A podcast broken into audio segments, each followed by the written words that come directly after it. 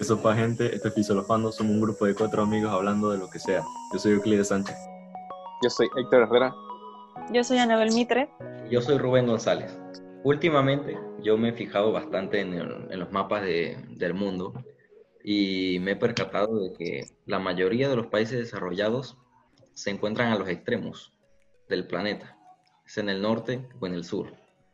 Esto me hace que me pregunte, ¿qué hace falta para que un país sea desarrollado o que sea rico? Siento que lo, la, la cantidad de países eh, que haya cerca y las posibilidades de comercio que haya puede ser una buena opción, pero en otro sentido no, no pienso que ¿En guarde relación. Sinceramente, para mí, la geografía y que esté un país en el norte y en el sur para que sea desarrollado no tiene nada que ver. Simplemente son, como dijo Héctor, esos son eh, casualidades que pasan, pero para mí son las características y lo que sucede durante el país y todas las cosas y bla, bla, bla, bla, bla, bla. pero la verdad es que me parece muy extraño porque podemos ver que los países de las zonas que están en los extremos, por ejemplo, vamos a América, Canadá, Canadá es, diríamos que es el país uno de los más desarrollados de América, por no decir el más desarrollado. Y Chile y Argentina son de los más desarrollados en Latinoamérica. Ahora nos vamos a Europa. En Europa es raro porque, o sea, todos son desarrollados o entrarían en la etiqueta de desarrollado y podemos ver que hay un común degradado de mientras más al norte, más desarrollado es y más al sur, más como más pobre es, podríamos decirlo.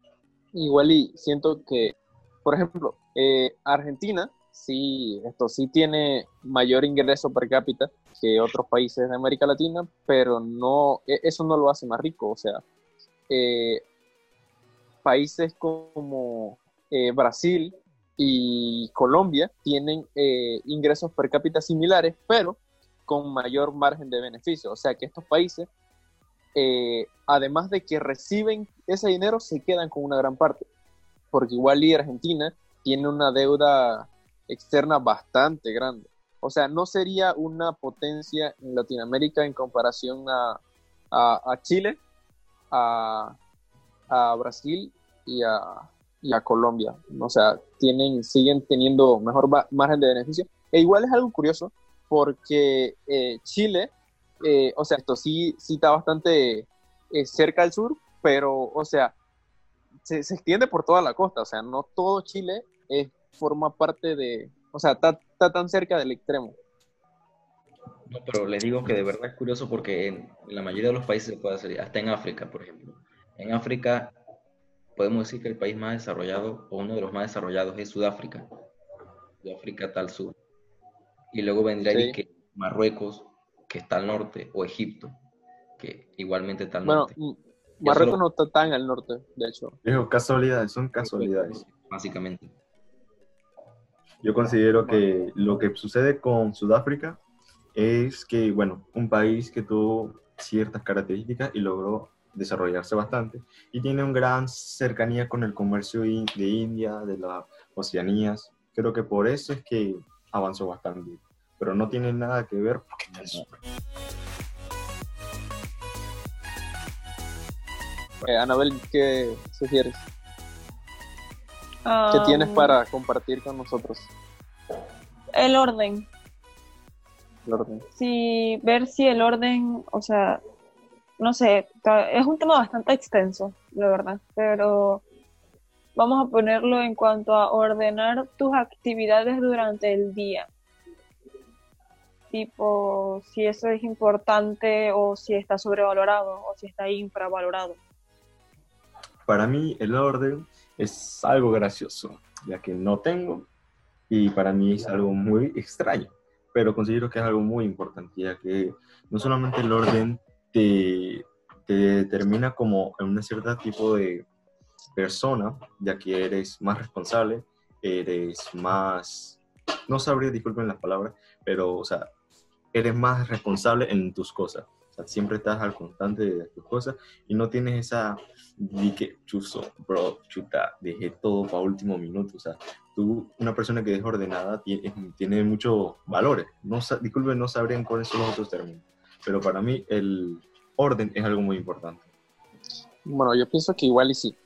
O sea, estoy de acuerdo con Euclides en ese sentido. Siento que es bastante importante eh, como mantener un orden, ya sea mental y así como tener, eh, o sea, tú tener tus ideas ordenadas, tus ideas claras, te ayuda a ser más productivo en ciertas cosas.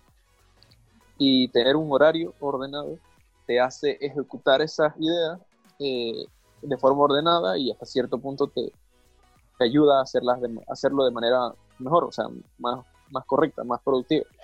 Y por último, en, en, temas más enfocados a lo material, siento que uno sí vive más tranquilo, teniendo sus, sus finanzas en orden, teniendo su casa en orden, teniendo su habitación en orden.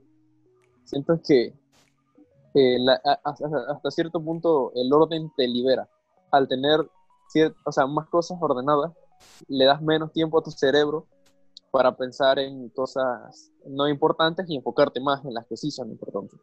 Nadie va a decir algo en contra del orden. No, yo sí puedo decir algo en contra del orden. ¿Qué puedo decir, no, yo estoy, en, yo estoy a favor de matar humanos. Sí. bueno, eh, ¿qué opinan ustedes de aquellas personas que, que tienen eh, planes de viajar después de, de todo esto del coronavirus? O sea, una vez eh, haya una vacuna, claro. Mira, lo, te lo puedo resumir en una palabra. Ganga. Va, a ser una ganga, o sea, no solo porque la gente quiere vender sus boletos, sino porque los países van a decir, hey, necesitamos gente que venga, porque ¿cuántos países no viven del, turismo? O sea, muchísimo. Eso es cierto. no solamente... los costos se van a abaratar bastante, va a ser una ganga. No, eso, eso está claro. Entrar al país o salir del país, regresar al país, pero va a ser una ganga, o sea, literal. No, eso los aeropuertos va a ser una locura, ya es una locura, con todo, cualquier control. O sea, no importa que tú viajes, eh, escucha en México, o no importa que viajes internamente en México, la vaina está cabrón. Y, y eso es correcto, eso, eso es lo, lo correcto que se debe hacer. Mientras que haga las cosas bien, todo está cool. Siento que el mundo que conocemos de este lado al menos no va a ser, eh, ya no va a ser igual después de esto. Porque así haya vacuna, igual va a haber mucha gente, hasta que se controle de verdad, siempre vamos a tener que tener más cuidado que el que habíamos tenido hasta este momento. Eh, en Nueva York hubo un, un barbero que le cortó el pelo en una semana a aproximadamente 100 personas. El barbero eh, ah, se sentía mal durante esa semana y se hizo la prueba y salió positivo para coronavirus. De 100 personas, ¿cuántas personas creen que contagió? 98. Un 20. 50. 20. Cero. No, cero. no contagió a nadie. Porque tenía mascarilla y los clientes también. Eh, y al igual que estaba durante el durante todo el, proceso, o sea, todo el, corte de cabello, eh, o sea, el tipo era como bastante eh, sensato en eso, y sin él saber que tenía coronavirus, igual no pudo contagiar a nadie. O sea que hasta cierto punto, si, si, si, todos, si todos ponen su parte y, toman las medidas necesarias, puede ser seguro, pero ¿quién garantiza que todos van a poner su parte? No sé, es que siento que eso no se va a garantizar. Simplemente ya en la cabeza de gente pensante, cabe destacar, puede que quede esa como cultura de cuidarse y de tener como el debido, los debidos lineamientos que tienen que seguir simplemente para no contagiarse o contagiar a las demás personas. Entonces siento que de todas formas eh, nunca se va a lograr que todo el mundo use mascarilla, que todo el mundo se cuide, porque siempre hay gente que o cree que es falso o no tiene los recursos también, no hay que verlo desde el lado de gente que no quiere aportar, sino que no puede. Y simplemente, o sea, siempre va a haber de todo, ¿no? Entonces, supongo que lo que queda es tú seguir tus cosas y si algo te pasa mal, la ventaja es que ya después si hay una vacuna o si hay un cuidado ya más em, digamos, más con más régimen, pues. Entonces va a ser muchísimo más fácil. Y si te enfermas puede que no dures un mes en el, en el hospital. En estos días estaba eh, viendo un, un, un archivo, o sea, una, un, un, un artículo donde decía que eh, existe una beca, una beca que te da el- la embajada de, de Estados Unidos en Panamá, la cual te permite ir a estudiar una maestría a Estados Unidos eh, totalmente gratuito, te incluye el pasaje de ida, el pasaje de vuelta, todos tus eh, gastos universitarios y eh, también eh, un, como especie de un sueldo, o no sé cómo se le llamaría eso, No, no. ¿cómo, cómo es que para se que llama tú este? sustento. ¿Cómo es que, nos- que los que nos, nos, se- no se nos daba por, a veces por los desfiles? Un viático. Eh, no, es más algo como para que tú utilices durante tu estadía allá. No sé cómo se le llamaría específicamente, pero igual es dinero fí- físico que te dan para que tú utilices en tus necesidades. El asunto es que esta beca, eh, nada, pues tú las quieres, pero eso no es el verdadero punto. Lo que me interesaría saber es que si ustedes tuvieran la oportunidad de estudiar en un país eh, y no estuviéramos en coronavirus, claro, eh, ¿cuál sería? ¿Por qué? ¿Y qué estudiarían específicamente? Bueno, si me lo permiten, empiezo yo y diría que tendría dos opciones, México y Brasil. México por una razón muy clara, el español. Sí, se me da muy mal el inglés, así que me gustaría eh, mucho... En Brasil hablan portugués. eh, me gustaría mucho a ya que, o sea, primero, yo sé que el sistema eh, no está tan mal. En realidad, el, el- el- el papá de Rubén ha ido a México para estudiar veterinaria. O sea, mucha gente yo conozco que ha ido a México para estudiar eh, carreras buenas. Y, y por cierto, ahí sí, en México sí está en bastantes universidades. Mi carrera, como aquí en Panamá solo hay una, y no sé qué. Y iré a estudiar, obviamente, la carrera que estoy estudiando ahorita, Ingeniería Agrónoma Subtenista. Pe- Y también iría a Brasil porque Brasil tiene uno de los sistemas de zoología y todo lo que completa con los animales muy increíble. Y me encanta el portugués. Quiero aprender. O sea, eso, eso es mi... No pongo pelos en la lengua, yo aprendo por- portugués. Qué cool. ¿Y por qué no irías a Yo, Argentina? Yo creo que Argentina también debería estar en una buena posición con esas cosas. Sí, pero ahorita mismo yo solo consideré Brasil y México. O sea, no me voy a extender a hablar. y que- No, también iría, pues, me iría muy lejos. sí, claro, por supuesto.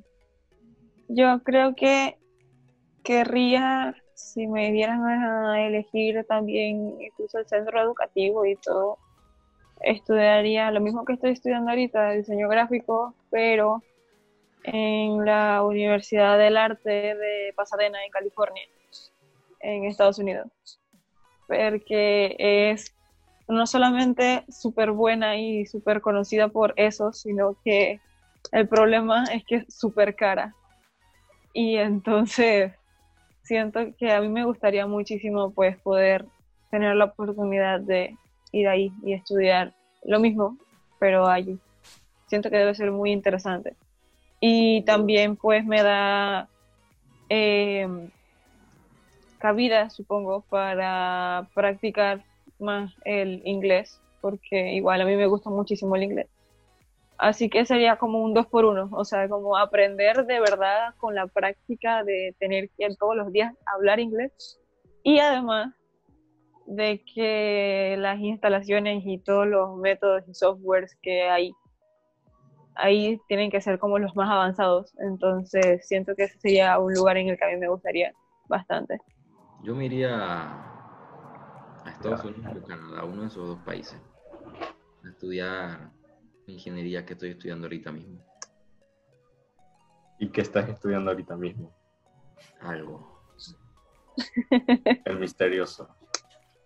Chan, Bueno, chan, chan. eh, yo en ese sentido sí seguiría siendo ostentoso porque me gustaría estudiar en, eh, obviamente en Estados Unidos de Norteamérica, Make America Great Again. Ay, no, ah. no, no, no, no, corta eso. Ya, ya, ya. muy Todo mal. menos Trump. Viva Trump. Please. Ya.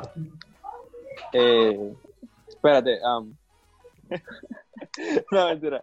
Eh, no, realmente eh, yo sí sería ostentoso en ese sentido. Me gustaría ir a estudiar a Norteamérica o posiblemente a United Kingdom. Eh, ¿Por qué? Ustedes dirán, bueno, porque eh, resulta que las mayores potencias económicas eh, son Estados Unidos o, eh, o el Reino Unido y eso es la, la carrera que yo realmente me gustaría estudiar. Obvio que Ahí Eh, nunca dijiste ninguna carrera. eso, eso, eso no es eh, algo garantizado, pero sin duda Estados Unidos y, y United Kingdom te da las herramientas necesarias hasta cierto punto. Por ejemplo, hay, eh, si ustedes conocen a Warren Buffett, Warren Buffett es un, un inversionista en bolsa que él no quería estudiar. O sea, cuando él se graduó, él ya eh, se dedicaba a repartir periódicos y todos los meses ahorraba de eso y con eso se podía financiar sus dos herramientas de trabajo que eran su reloj y su bicicleta. Entonces, con todo lo que le quedaba, lo ahorraba y estaba decidido a invertir.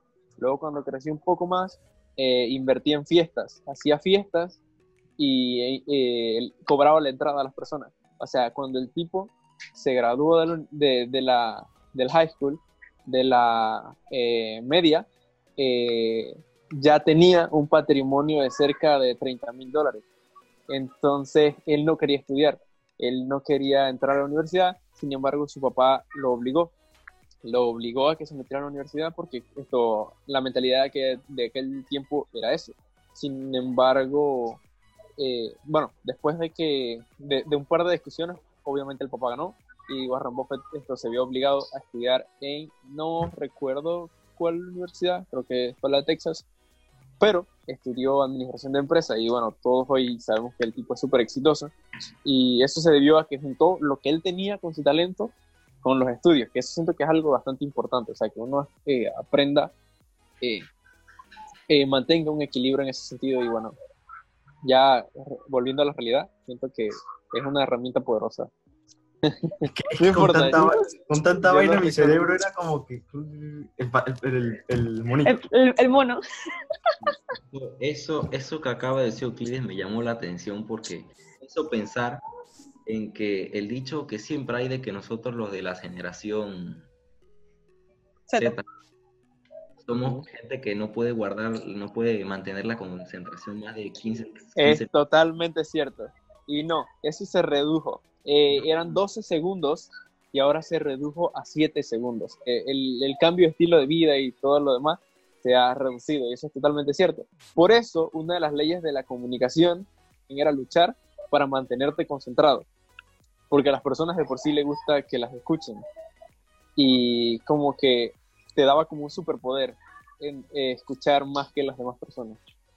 Eh, siguiendo con el tema de la comunicación y de los siete segundos y de eso, estaba viendo un tema que era sobre la expresión oral para eh, exposiciones, para charlas y para dirigirse a un gran número de personas y que decía que en esas actividades siempre al inicio casi todo el mundo empezaba eh, buenos días, mi nombre es tal, eh, gracias a los organizadores por estar, por invitarme aquí, que yo no sé qué, y uno de los tips que vi era que nunca empezaras con eso, que ya había tiempo para que lo dijeras, que al inicio empezaras a contar una historia o soltaras alguna pregunta o algo así, que fuera como un bombazo, para que la gente ya desde ese primer momento quedara como que, ok, esta persona no es como las demás personas, no va a decir la charla convencional, así que vamos a ver qué tiene. La mejor forma de llamar la atención es literalmente preguntándole a las personas o metiéndoles una idea de que, qué piensan sobre esto. Ahora eso primero hace que las personas se es como que, ok, eh, se metan, pues literalmente se metan en, en el tema, digan y que, bueno, se pongan a pensar y pongan a pensar en esas cosas y así mantienes la atención de las personas desde un inicio.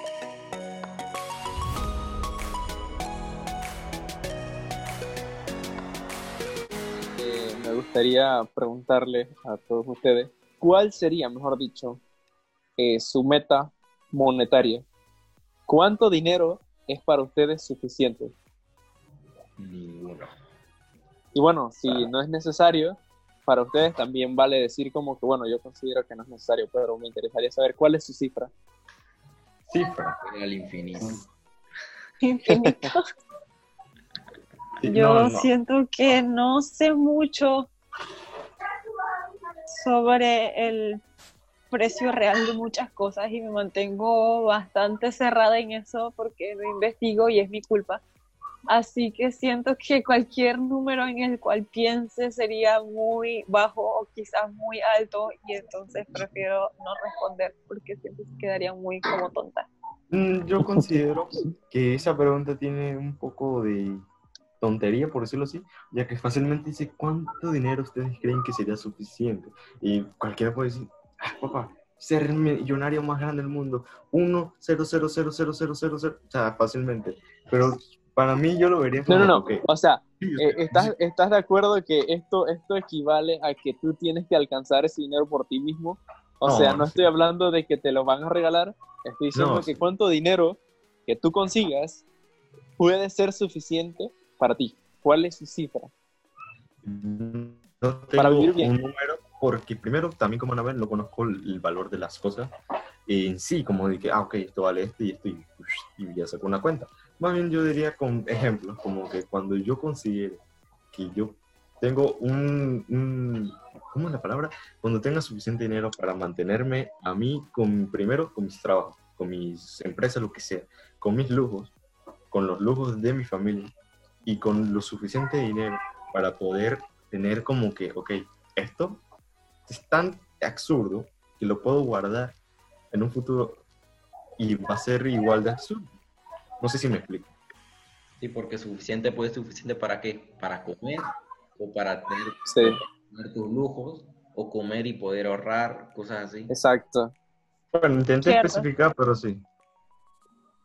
Yo A diría ver, tú. Rubén, ¿cuál sería tu cifra? Cuéntanos. es suficiente, sería una en la que yo pueda mantener un estilo un poco de vida, un poco más alto del que tengo ahora, o más alto si se puede. Y ya, o sea, sería pretty ser millonario, pero no sé, creo que si te vuelves millonario, llega un punto en el que eh, eso te consume y ya solo piensas en, en- en agarrar y agarrar y agarrar.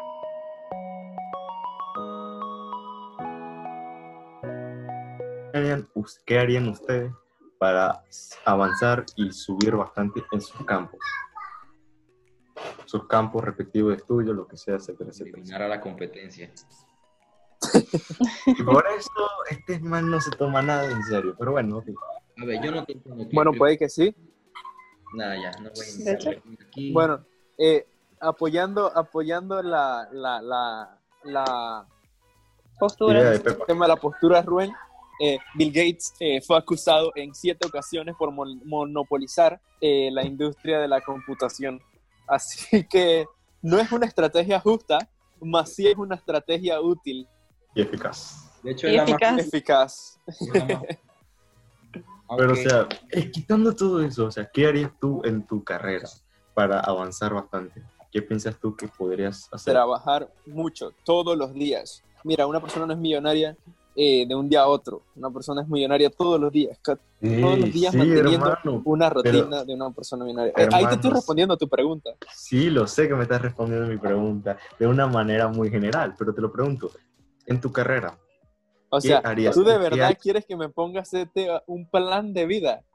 Bueno, no, hay dos no errores con eso. vida, pero, o El sea, primero- Es que no te lo voy a contar. El segundo es que eh, eso es muy personal, o sea, eso es muy, muy customizado. O sea, cada persona tiene que tener el suyo, no, no es como que Ya, realmente... tienes la estrategia para ser millonario en tu campo. Simplemente ofrece un mejor producto, un mejor producto a un menor costo. Falso. Sí. Falso. La mejor forma No. eh, es creando ese producto, es in- innovando. Eh, Eso el sí me interesa. Ahí sí yo quiero entrar. Oh, No sí. necesariamente. Ah, Netflix no creó las películas. Ofrecieron un mejor producto, un Ah, mejor no. servicio en este No, caso. no, no, porque Ya Netflix, no, es-. Netflix no te ofrece un, un producto, ahí está el primer error. Netflix te ofrece un servicio y es un servicio totalmente innovador. Ellos crearon esa posibilidad, a eso me refiero. ahí hay un, hay un discre- discrepancia en ese argumento. Bueno, pero en, en- al final es lo mismo, ofrecer algo de mejor forma que, lo, que la competencia. Es que ellos no lo, no ellos te lo crearon. Ellos, Ellos lo lo- crearon. básicamente innovaron en ese sistema de servicio Ajá. para todo un tipo de personas y las competencias que empezó a copiarle, pero, o sea, Netflix no es como que, ok, ya, las películas ya están. Ya, ahí la tienes. No es como que, ok, te lo pongo más barato, ¿quieres ver la película? O sea, no, bro, ellos te dieron un servicio, ok, te ofrecemos el servicio de ver las películas que quieras, cuando quieras, eh, de la calidad que quieras, en el idioma No, que eh, quieras. Pero en ese sentido, sí hay algo que dijo Rubén que es muy cierto. Ellos mejoraron algo. ¿Y saben qué fue? A ver si, si, si me dicen que mejoró Netflix. Que sí existía. ¿No? ¿Nada? No. No, no, ¿no les suena? Bueno. Eh, lo que sí innovó Netflix fue en el servicio de suscripciones. Toda la vida han existido servicios de suscripciones. Si ustedes eh, se, le preguntan a sus papás, antes las personas que repartían el periódico, eh, tú, tú- tienes que dirigirte a, la- a- a donde repartían los periódicos y creabas una suscripción con la cual tú pagabas eh, mensualmente para que te enviaran los periódicos. Y así mismo con muchos otros servicios, o sea, eh, la luz, por decirlo así, muchas otras cosas. Lo que hicieron ellos fueron dos cosas. Uno, que te ofrecieron eh, la posibilidad de que tú probaras un producto por un mes, bueno, en este caso un servicio, por un mes te enamoraras, te trajeran y luego poder seguirte, o sea, mantener una relación de... Ah, de-. Ajá. Además de eso, además de eso, la segunda forma en la que innovaron eh, fue como llevando eso al mundo digital, porque a- hasta donde lo conocemos es- era bien análogo. O sea, todo era físico. O sea, tú, tú, tú creabas una suscripción, digamos, eh, una, una suscripción de Gillette, por decirlo así. Hay una marca, pero no, no recuerdo cuál, que tú pagas mensualmente y ellos te envían cierta cantidad de Gillette, de Gillette para las personas que tienen barba y se quieren rasurar mensualmente. Bueno, resulta que eh, esto Netflix fue los primeros que hicieron eso digitalmente. O sea, existía, pero de manera análoga. Ellos lo que Yo conozco- fueron lo- los pioneros en hacerlo digital. O sea, venderte algo que no es tangible. Yo conozco bastantes eh, lugares, aquí creo que en Panamá no se veía tanto eso, no conozco yo aquí, eh, que que ah, lugares donde tú ibas, literalmente alquilabas una película y ya, y la regresabas a. Blockbuster. Otra, yo me acuerdo. Yo lo iba a decir, pero dije aquí en Panamá, y pero eso es el que iba. Blockbuster está aquí en Panamá. Sí, Panamá había Blockbuster. bueno, O ¿cómo? sea, aquí Sí. en Panamá sí. sí hubo, tal vez, pero Sí. bueno, yo que sepa, solo existe un- ahorita un solo Blockbuster, pero si estuvo aquí, tal vez, yo no lo conocí. El sentido es que fueron los primeros que sí, que se fueron, ok, ya no vamos a alquilar películas, literalmente te vamos a ofrecer la película completa al momento que quieras, cuando tú quieras, pero con un servicio de suscripción.